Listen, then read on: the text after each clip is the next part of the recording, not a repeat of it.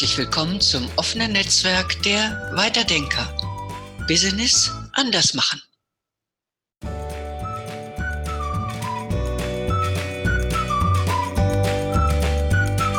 Hallo und herzlich willkommen zu einem Podcast heute mit dem Thema oder zu dem, zu dem Thema Unternehmernachfolge. Ich freue mich sehr, Georg Möller zu begrüßen, der uns heute aus seinem, ich sag mal, Nähkästchen ein wenig erzählen wird, also aus seinen Erfahrungen, wie den Unternehmernachfolge gut gehen kann. Herzlich willkommen, Georg. Magst du dich vielleicht ein wenig vorstellen für den Zuhörer? Ja, grüß dich, äh, Sabine. Danke für die Einladung, der ich gerne folge zu diesem doch ausgesprochen interessanten und ähm, gravierenden Thema für Unternehmer, die so an der Altersgrenze 60 sind und sich äh, mit der Nachfolge ihres Unternehmens befassen wollen.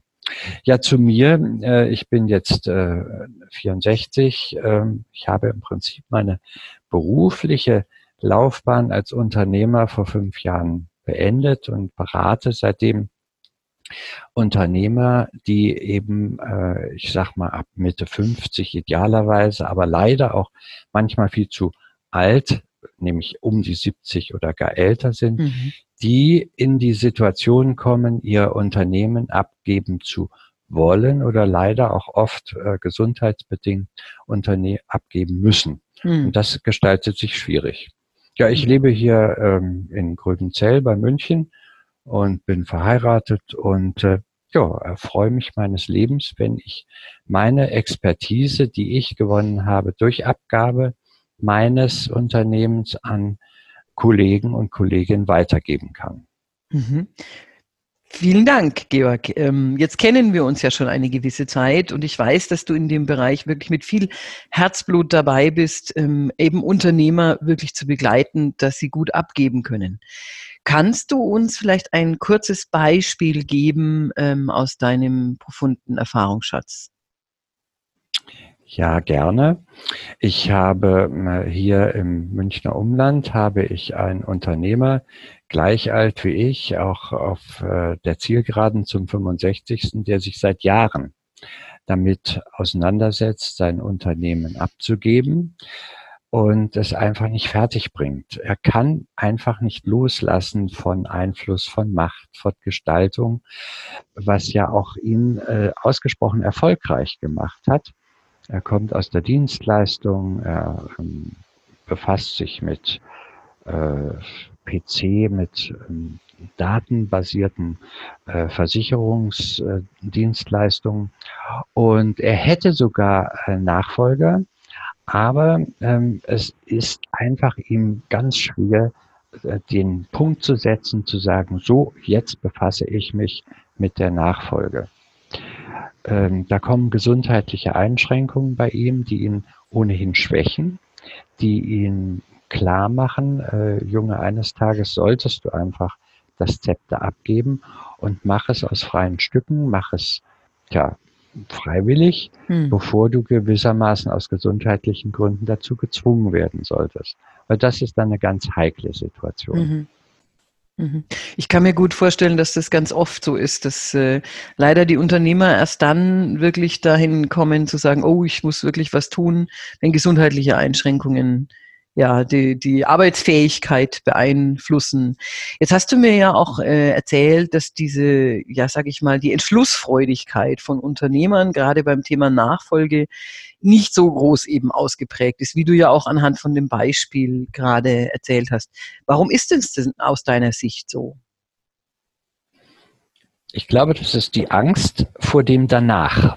Mhm nicht zu wissen, wenn ich jetzt von Montag bis Samstag und häufig auch sogar noch Sonntagvormittag in meinem Laden sitze und die Geschicke meines Unternehmens doch erfolgreich immer wieder äh, gelenkt habe, ähm, habe ich allmählich doch irgendwie Sorge, was passiert eigentlich mit mir, äh, wenn ich einfach äh, den Schlüssel abgegeben habe hm. und dann überhaupt nicht mehr weiß, äh, was ich mit meiner Zeit anfangen soll. Und das ist eine ganz große Frage, die wir vielleicht auch noch später mal äh, diskutieren sollten. Äh, es ist wirklich die Angst vor dem Nichtwissen, was dann ist. Hm. Was ja sehr natürlich ist. Also das kann ich mir sehr, sehr ja. gut vorstellen. Aber du hast ja auch eingangs erzählt, Georg, und das ist vielleicht für einen Zuhörer auch ganz spannend, du hast da ja auch selber Erfahrungen gemacht. Du hast ja selber mal ein Unternehmen abgegeben. Ja. Was hat denn dir geholfen, diese Entschlusskraft zu stärken?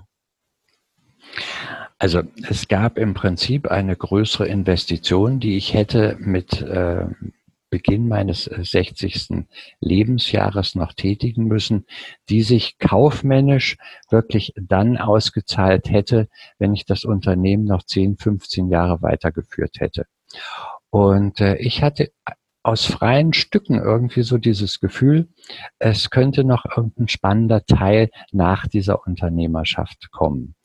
Und ähm, das war im Prinzip eine Ferienüberlegung, als ich mal losgelöst vom Unternehmen war, dass ich mich gefragt habe, muss das sein? Musst du mit 70 noch arbeiten? Willst du mit 70 noch arbeiten? Und dadurch, dass ich noch diverse Hobbys habe und äh, eine äh, ganz virulente Familie, habe ich gesagt, nö, das braucht's nicht unbedingt. Ich möchte jetzt einfach äh, hoch erhobenen Hauptes, voll bei Sinnen und bei Kräften mein Unternehmen noch in jüngere Hände abgeben. Mhm. Aber genau das, es klingt jetzt so danach, hat das Thema Loslassen auch leichter gemacht, weil mhm. du offensichtlich schon Licht am Horizont gesehen hast. Oh, da gibt es vielleicht noch auch viele andere Sachen.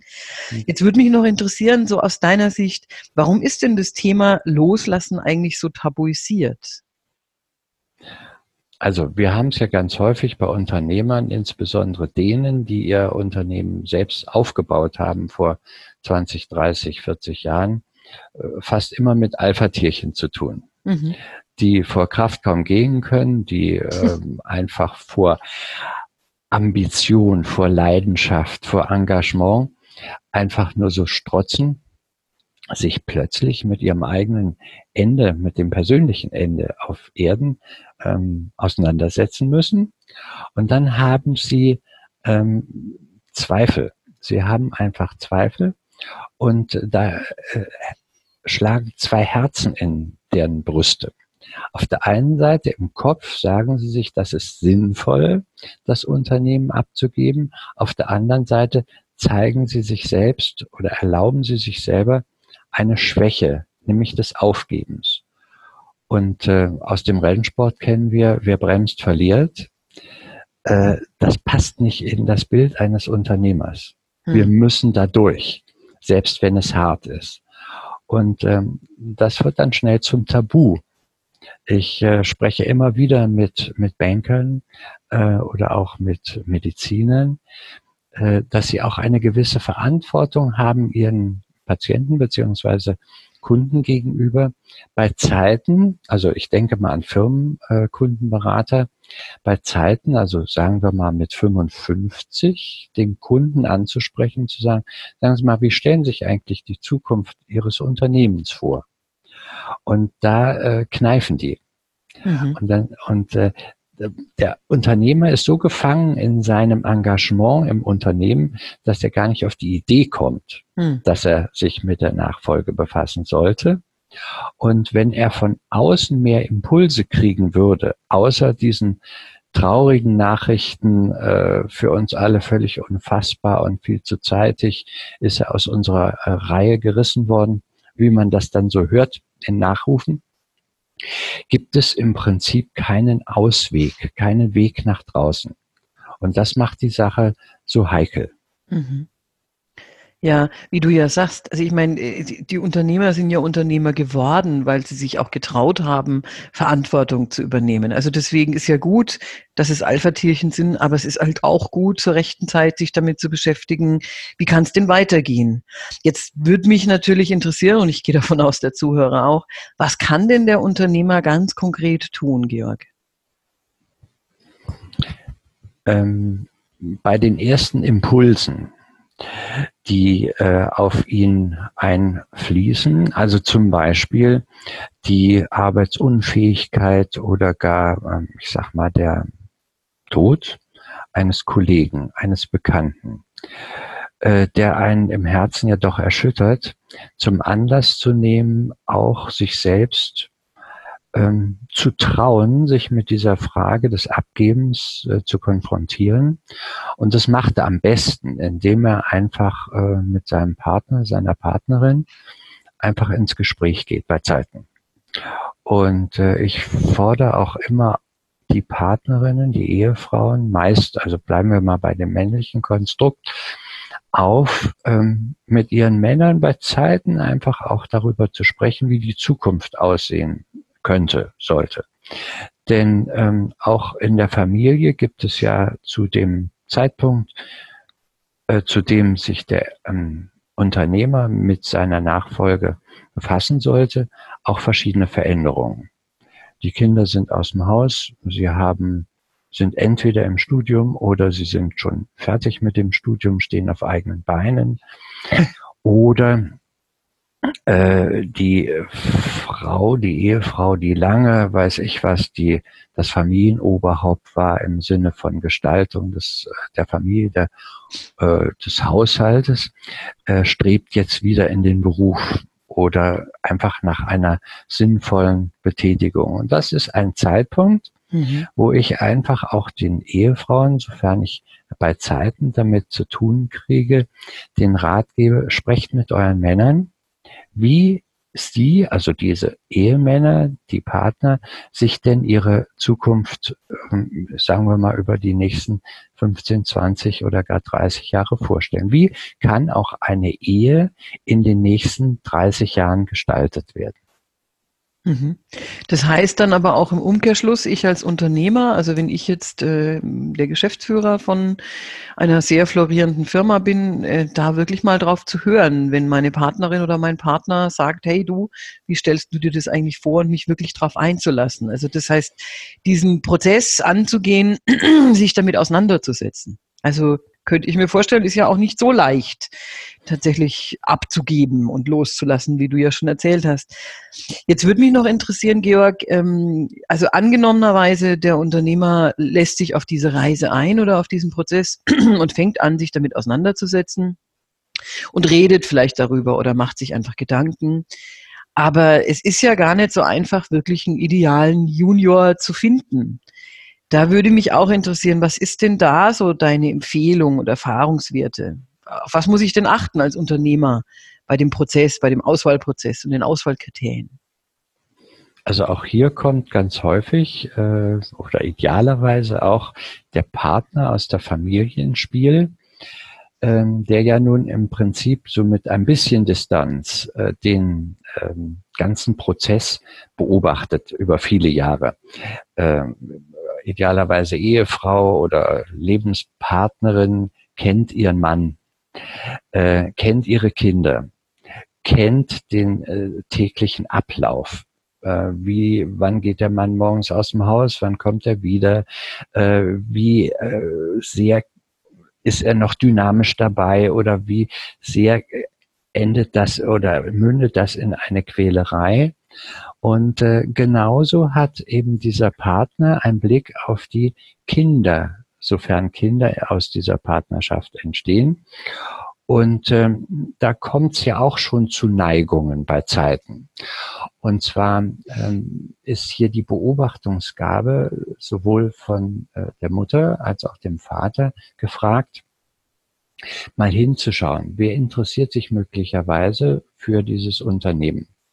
Wer studiert beispielsweise in diese Richtung? Wo gibt es Ingenieure, sofern das Unternehmen einen Ingenieur braucht, der das Unternehmen übernehmen sollte? Wo gibt es, wenn es eine Arztpraxis ist, den medizinaffinen Junior oder die Junioren, die dieses Unternehmen übernehmen könnten?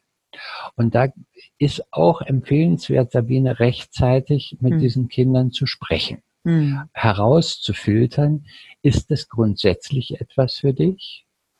Und wenn ja, was braucht's dazu? Ganz schlecht ist diese Uraltgeschichte, die wir kennen aus der Landwirtschaft, wo der älteste Sohn partout den Betrieb übernehmen musste. Mm, da gab es ja. kein Können, sondern das ist ein Müssen. Mhm. Dumm gelaufen, wenn in dem landwirtschaftlichen Betrieb nur Mädels waren oder aber die Älteste ein Mädel war und der Jüngste nur ein Sohn. Mhm. Dann hat der Bauer gesagt, das macht aber trotzdem der Sohn. Ungeachtet dessen ist der eigentlich der geeignete Nachfolger? Ist der überhaupt der talentierte Landwirt? Und so ist das auch in einem Unternehmen. Landwirtschaft ist ja nichts anderes als ein Unternehmen.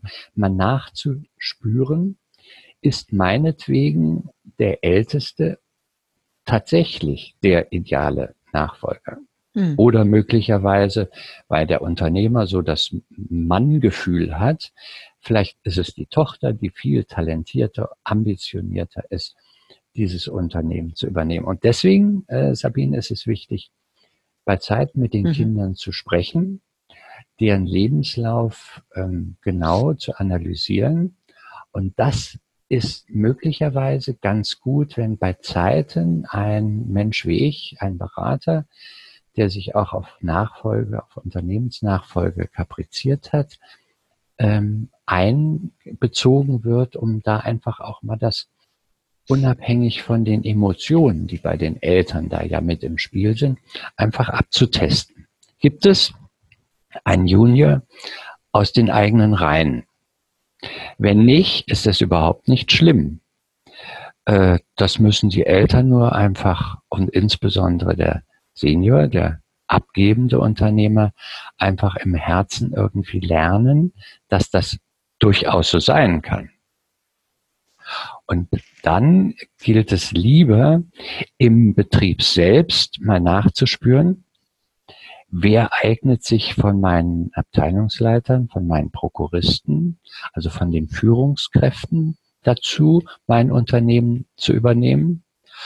Und dann auch bei Zeiten, wenn ich jemanden ausgeguckt habe, mit dem schon ins Gespräch gehen oder der.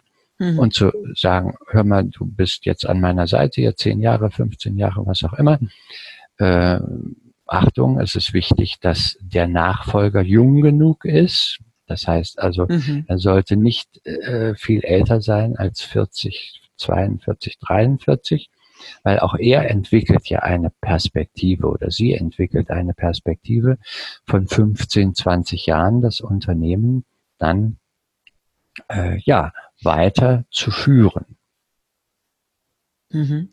Also ich höre so raus, ganz, ganz wichtig ist wirklich dieses Thema aus dieser Tabuzone rauszuholen und ja. sich zu trauen, ja, zum Beispiel eigene Kinder oder aber auch wirklich Menschen, Kandidaten, die ich im Unternehmen habe, die ich für geeignet halte, anzusprechen und mich aktiv mhm. damit auseinanderzusetzen und da kann ich mir gut vorstellen, da kannst du einfach ein guter Sparingspartner sein, weil du eben diese Erfahrung einfach selber gemacht hast.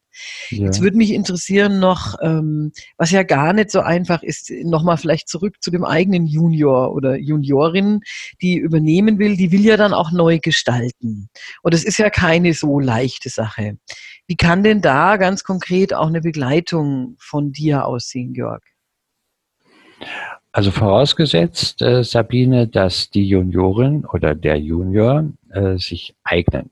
Mhm. Dass grundsätzlich auch äh, die junge Generation den Segen des Alten kriegt, des Seniors.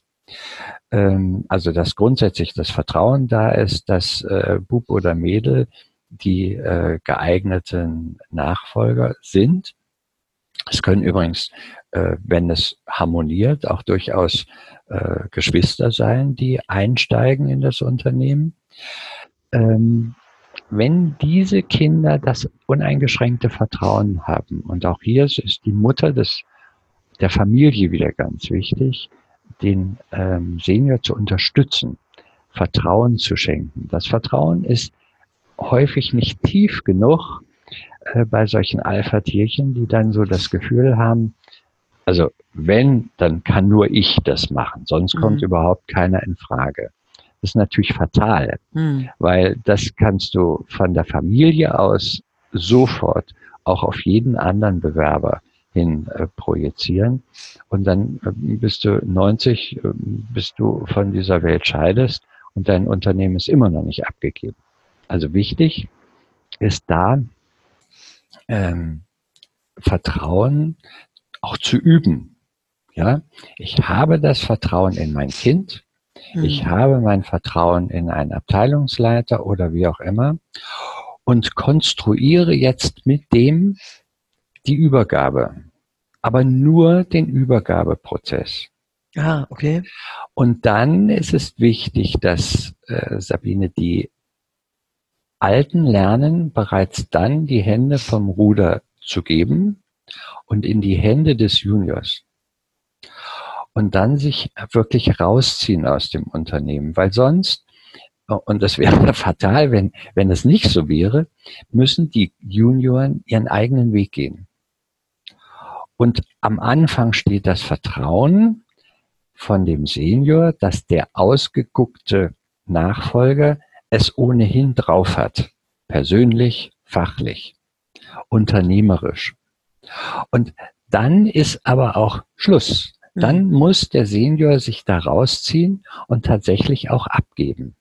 Und das ist dann nochmal so ein Knackpunkt. Mhm. Theoretisch abzugeben ist nicht leicht und praktisch dann tatsächlich gewissermaßen den goldenen Schlüssel abzugeben an den Junior, an die Junioren, das ist schwierig. Spätestens dann äh, schwierig oder umso schwieriger, wenn die Zukunft des Unternehmers noch nicht geklärt ist. Mhm.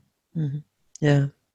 Also das heißt, äh, ich, ich kann mir gut vorstellen, dass du in der Phase wahrscheinlich besonders wichtig bist. Du hast vorhin ja auch mal gesagt, Emotionen rausnehmen. Also wirklich mal ganz sachlich zu schauen, ähm, was kann denn zum Beispiel der Junior alles schon, was muss er noch lernen, damit auch der Senior gut abgeben kann. Also zum Beispiel. Und dieses Abgeben und das Ruder wirklich übernehmen und sehenden Auges zuzuschauen, als Senior zu üben und da sich wirklich also drauf einzulassen. Da kann ich mir gut vorstellen, dass du sehr, sehr hilfreich bist in so einem, in so einem Prozess, den zu begleiten. Jetzt hast du mir in der Vorbereitung auch erzählt, also wenn eben keine eigenen Kinder vorhanden sind, dass manchmal ein externer Kandidat eigentlich der idealere Übernehmer äh, von dem Unternehmen ist, als wenn sogar auch Kinder vorhanden sind. Magst du dazu vielleicht einfach noch ein wenig sagen? Warum mhm. ist es so? Also in der Tat habe ich dann einen riesen Vorteil gegenüber der Unternehmerfamilie. Ich äh, kann wirklich ohne Emotionen an diese ganze Übergabeprozedur gehen.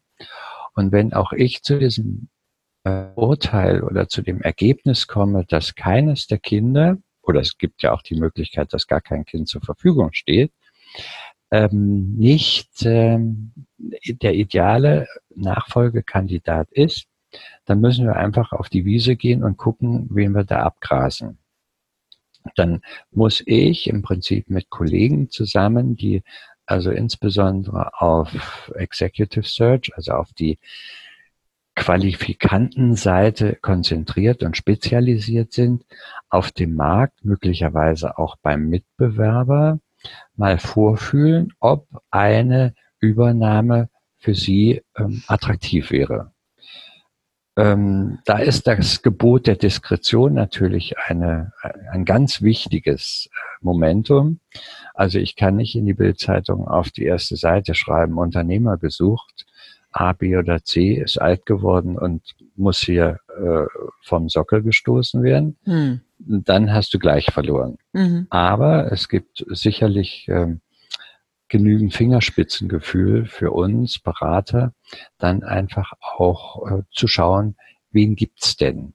Und das ist nicht ganz einfach, weil äh, die 50er Jahrgänge äh, alle jetzt so in diesem Alter äh, über die Mitte 60 rüber sind und abgeben müssen. Und äh, das sind die geburtenstarken Jahrgänge. Und mhm. äh, die, die jetzt in Frage kämen, nämlich die, sagen wir mal, die 70er Baujahre, die gibt es zahlenmäßig gar nicht so viel.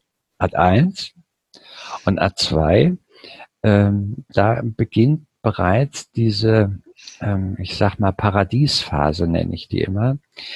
Diese jungen Menschen, die also jetzt so in ihren 40ern sind, die haben im Prinzip ja nach exzellenter Ausbildung und ersten Meriten, die sie sich in den ähm, großen Firmen ähm, verdient haben, da auch bereits den Anker geworfen. Sie haben da äh, ihre Positionen erreicht, sie verdienen ein gutes Geld, sie haben möglicherweise Firmenfahrzeuge und alle möglichen ähm, Benefits, ähm, die sie an sich gar nicht hungrig sein lassen nach Unternehmernachfolge oder überhaupt zum Unternehmer ähm, zu tendieren. Und ähm, da jetzt den richtigen zu finden, der auch bereit ist, zu sagen, hm, ich habe jetzt so viel Know-how, ich habe beim Mitbewerber oder ich habe in einer ganz anderen Branche ähm, meine Sporen verdient und ich will es jetzt wissen, wie ich das seinerzeit gemacht habe. Mhm. Ich habe ja lange ähm, international auch äh, meine Sporen verdient und hatte dann irgendwann so das Gefühl, so, jetzt will ich es wissen, ob ich das nicht auch selbst kann. Und dieses Entrepreneurship, äh, das dazu notwendig ist, das lässt diese Generation 70er Jahre äh, schon bereits arg vermissen. Und ganz fatal wird's, äh, wenn das die 80er oder gar 90er Jahre, Jahrgänge sind. Und deswegen ähm, müssen wir da sehr sorgsam mal rumgehen. Also wenn du mal siehst, dass in den nächsten vier, fünf Jahren ungefähr 400.000 in Worten 400.000 mittelständische Betriebe, die auch wirklich Substanz haben. Hm. Also ich meine nicht den Zigarettenladen um die Ecke, äh, zur Übergabe anstehen. Und du hast aber nur ungefähr 150 bis 180.000 Qualifikanten äh, zur Verfügung dann kannst du dir vorstellen, was für eine Konzentration hm. auf diesem Markt des Mittelstandes ansteht und wie viele mittelständische Betriebe auch tatsächlich in Existenzgefahr geraten, weil es nicht genügend Nachfolger gibt. Das heißt aber ja auch im Umkehrschluss, es ist nochmal wichtiger, dich in Anspruch zu nehmen. Ja, ähm, ich freue mich über jeden, den ich begleiten kann, weil ich ähm, tatsächlich mit meinen Kollegen zusammen ähm, Zukunft sichern kann. Zukunft sichern, einmal für junge, talentierte Nachfolger, zum anderen für XYZ viele Mitarbeiter in dem jeweiligen Unternehmen, was abzugeben ist und dann letztendlich auch dem Unternehmer Senior, also dem abgebenden Unternehmer, ähm, Wege aufzeigen, helfe, äh, wie die Zukunft nach dem Unternehmerdasein äh, gestaltet werden kann. Damit auch das klar ist, dass dieser Mensch nicht, wie ganz viele, die aus dem Angestelltenverhältnis in die Rente gehen, plötzlich in ein ganz tiefes Loch fallen, weil sie nicht wissen, was sie mit ihrer vielen Freizeit machen sollen. Sie haben regelrechten Horror davor, äh, nur noch Unkraut zu zupfen im Garten oder mhm. Briefmarken mhm. zu kleben.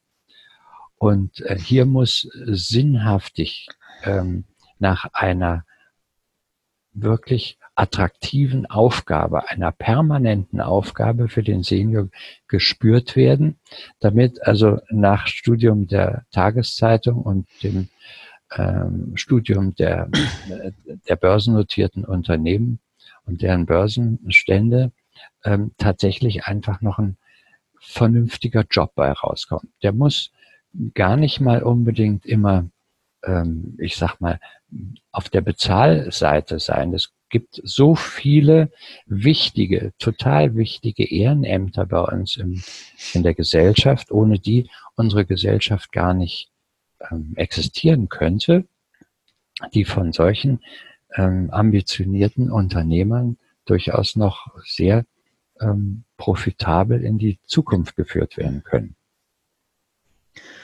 Ja, vielen Dank, Georg. Also es war sehr, sehr spannend zu hören und ja, mal von, aus deinem Nähkästchen ein wenig zu hören. Und genau das, was du ja jetzt angesprochen hast, wird ja auch das nächste Mal im nächsten Podcast Thema sein. nämlich auch dabei zu begleiten, das Leben nach dem aktiven Unternehmerdasein. Und was kann ich denn dafür tun? Vielen Dank für deine Impulse und ich gebe dir jetzt dann einfach nochmal das Wort für dein Schlusswort. Ja, danke dir, liebe Sabine, für deine Moderation. Es hat mir sehr viel Freude gemacht, auch meine Ideen Ihnen da draußen an den Empfängern, wie das so schön heißt, einfach meine ähm, Expertise, meine Gedanken zum Thema Unternehmernachfolge mal äh, darzulegen. Und ähm, für alle die, die wirklich tatsächlich in der Situation sind, in den nächsten Jahren sich aktiv mit der Unternehmensnachfolge auseinanderzusetzen, gebe ich den Rat, warten Sie nicht zu lang. Es ist nie zu früh. Selbst wenn Sie erst Ende 40 sind, lohnt es sich heute schon, und ich gehe davon aus, dass Sie längst ein Management-Testament ohnehin für den Notfall gemacht haben, aber schon heute ranzugehen, zu sagen, was ist in x Jahren, welche Vorstellung habe ich, mein Unternehmen in jüngere Hände eines Tages abzugeben und welche Opportunitäten tun sich da auf. Und dazu wünsche ich Ihnen viel Glück und freue mich, wenn wir uns demnächst wiederhören. Dankeschön.